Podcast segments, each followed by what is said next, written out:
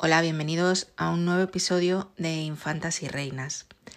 En el episodio de hoy vamos a hablar de Catalina de Braganza, que fue una infanta portuguesa que se convirtió en reina de Inglaterra.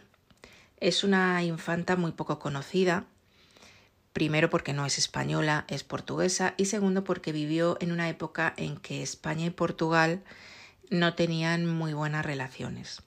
Se me ocurrió dedicarle un episodio cuando hablamos el otro día de Lady Fanso, ya que decíamos que su marido había participado en las negociaciones del matrimonio de Catalina con el que fue su esposo Carlos II de Inglaterra. Vamos a hablar sobre su vida y si escucháis habitualmente Infantas y Reinas, creo que ya estaréis habituados a lo que suele aparecer por aquí, así que acompañadme en este nuevo episodio con una nueva historia triste de una infanta.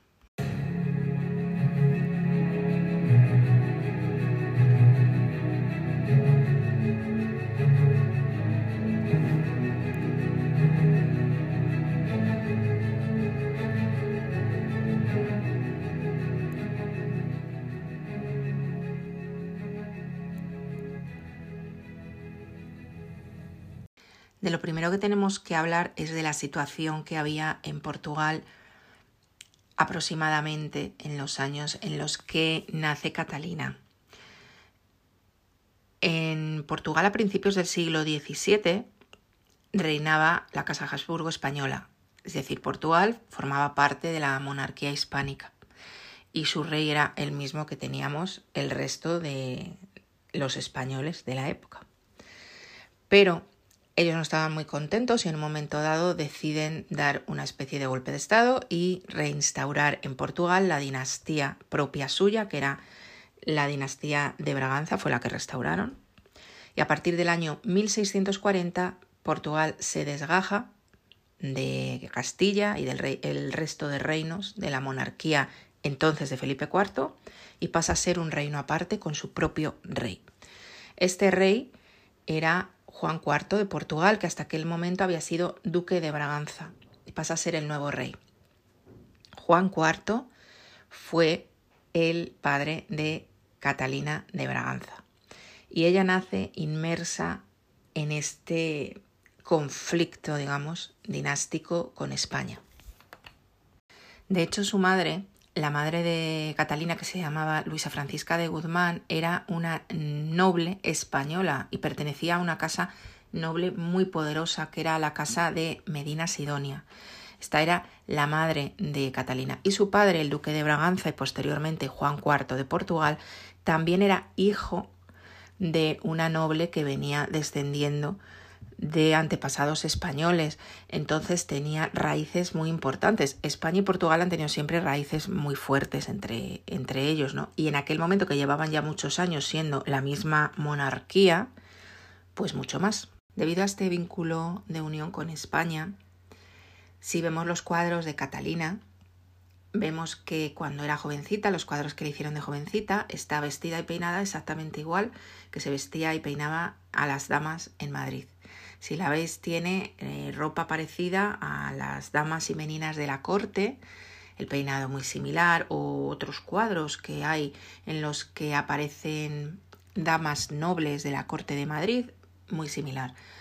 Luego ya, cuando se casa con el rey de Inglaterra, los cuadros en los que aparece Catalina tiene un aspecto tanto de ropa como de pelo adecuado a lo que era la corte inglesa pero es curioso ver cómo al principio parecía lo que se suele llamar una menina. Ya hemos hablado otras veces que las meninas solo eran niñas muy pequeñas, en realidad debería ser una dama, pero si cogéis a cualquiera de las dos meninas que están atendiendo a la infanta Margarita en el cuadro de las meninas, tiene un aspecto muy parecido. Esto dio lugar a que cuando llegara a Inglaterra para casarse con el rey de Inglaterra fue objeto de mofa. Se reían de ella por su ropa, porque llevaba guarda infante y porque se consideraba la ropa como muy pasada de moda. Además, esta similitud en el aspecto también ocurre, por ejemplo, con sus padres. Si veis un, un cuadro de su padre, Juan IV de Portugal, hacia la mitad de su vida, no lo podríais distinguir con cualquier noble de la corte del Alcázar de Madrid, vestido todo de negro y con el mismo tipo de, de ropajes. Y la madre ocurre exactamente lo mismo. Si nos ponemos ya a hablar estrictamente de Catalina, ella nació en Villaviciosa, en Portugal, el 25 de noviembre de 1638. Os recuerdo que en el año 1640 se produce la eh, separación entre Portugal y España, o sea que, como os dije al principio, nace justo encima del avispero, podemos decir. Tuvo varios hermanos de este matrimonio que habían tenido sus padres, Juan IV y Luisa Francisca de Guzmán, y como siempre, pues un linaje tremendo de, de, reyes y reinas, sobre todo por parte de, de, su padre, pero fijaros, esta infanta también descendía del Papa Alejandro VI. Tuvo una educación bastante mojigata, porque la, metieron, la madre la metió en un convento y allí le dieron la educación. Si ya la educación de por sí de las mujeres era mojigata, imaginaros metida dentro de un convento.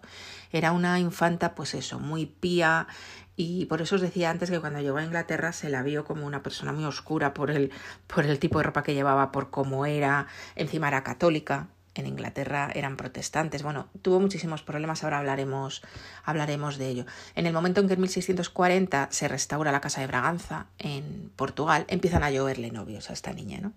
Bueno, vamos a ver con quién la casamos. Incluso se estuvo hablando de casarla con el hijo bastardo de Felipe IV, don Juan José de Austria. Ya hemos hablado de él, tenemos de hace poco un episodio de la Calderona, que era su madre. Bueno, pues este bastardo tuvo intenciones de casarse con Catalina de Braganza, porque él pensaba que de esta manera podía, de alguna manera, a lo mejor lograr de nuevo el trono para la monarquía hispánica, ¿no?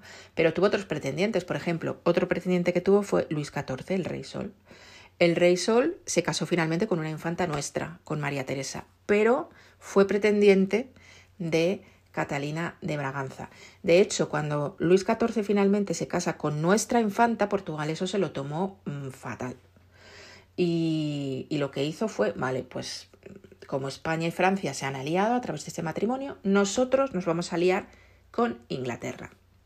Entonces en ese momento se abren negociaciones matrimoniales para casarla con Carlos II de Inglaterra. En Inglaterra tenían bastantes problemas, habían tenido una serie de revoluciones, pero finalmente en el año 1660 Carlos II accede al trono, es restaurado en el trono y eh, comienzan de nuevo las negociaciones para casarla eh, con, con, Catalina y finalmente se firma el matrimonio eh, en, el, en junio del año 1661. Es en ese momento cuando Catalina se casa con Carlos. Como ocurría siempre, ella salió casada de Portugal. Ella firma el matrimonio por poderes, recordad lo que era en poderes, eh, casarse por poderes, perdón, quiere decir que se casaba con una persona que representaba al novio, pero que no era el novio, porque el novio no iba a viajar a Portugal porque eran viajes muy peligrosos y de mucho tiempo. Entonces había una persona que lo representaba, a veces un embajador, a veces un noble, y la princesa se casaba con ese, con ese embajador o ese noble por poderes y ya salía como eh, reina o princesa o emperatriz. Esa era ya su dignidad para hacer el viaje, o sea, salía con todas las garantías. Entonces ella una vez que se casa, va por mar hacia Inglaterra, donde llega aproximadamente un mes después, y allí repiten la ceremonia, como también era normal, solo que Catalina era católica y Carlos era protestante. Entonces hacen dos ceremonias. La católica la hacen en secreto, para que nadie se entere. Y luego se hace una boda eh, protestante para que todo el mundo lo vea. Catalina, el problema que tenía es que era católica y esto no le gustaba a la gente o a la sociedad inglesa. Eh, como además, como hemos comentado, la veían un poco mm, vestida una usanza muy antigua, con un tipo de peinado que no era el normal, ellos eran como más avanzados en ese aspecto, pues en un principio no fue demasiado bien acogida. Además, al ser católica no podía ser coronada, es decir, nunca fue coronada reina de Inglaterra, aunque realmente lo fue.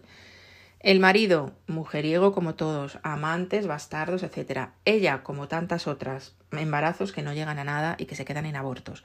Nunca llegaron a tener hijos, Carlos II y Catalina. Sin embargo, sí que es verdad que dentro de lo posible su marido la respetó bastante y además obligó a que todo el mundo la respetara. Incluso en el papel que ella tenía, que era de una reina que no tenía hijos, que eso era lo peor que le podía pasar a una reina. Carlos II nunca dejó que nadie ni siquiera le sugiriera divorciarse de ella, que podía. Acordaros que eran protestantes porque Enrique VIII se había querido divorciar de Catalina de Aragón. Nunca.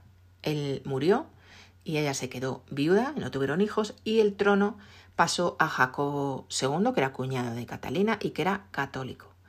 En aquel momento ella pudo vivir bien en la corte, allí como reina viuda, pero finalmente Jacobo II fue depuesto por Guillermo III y María II, que fueron dos reyes que reinaron en Alimón en Inglaterra y que mm, lo que hicieron fue volver al protestantismo. Fijaros lo que ocurría en Inglaterra en aquellos momentos, que si éramos católicos, que si éramos protestantes, que si volvíamos para atrás.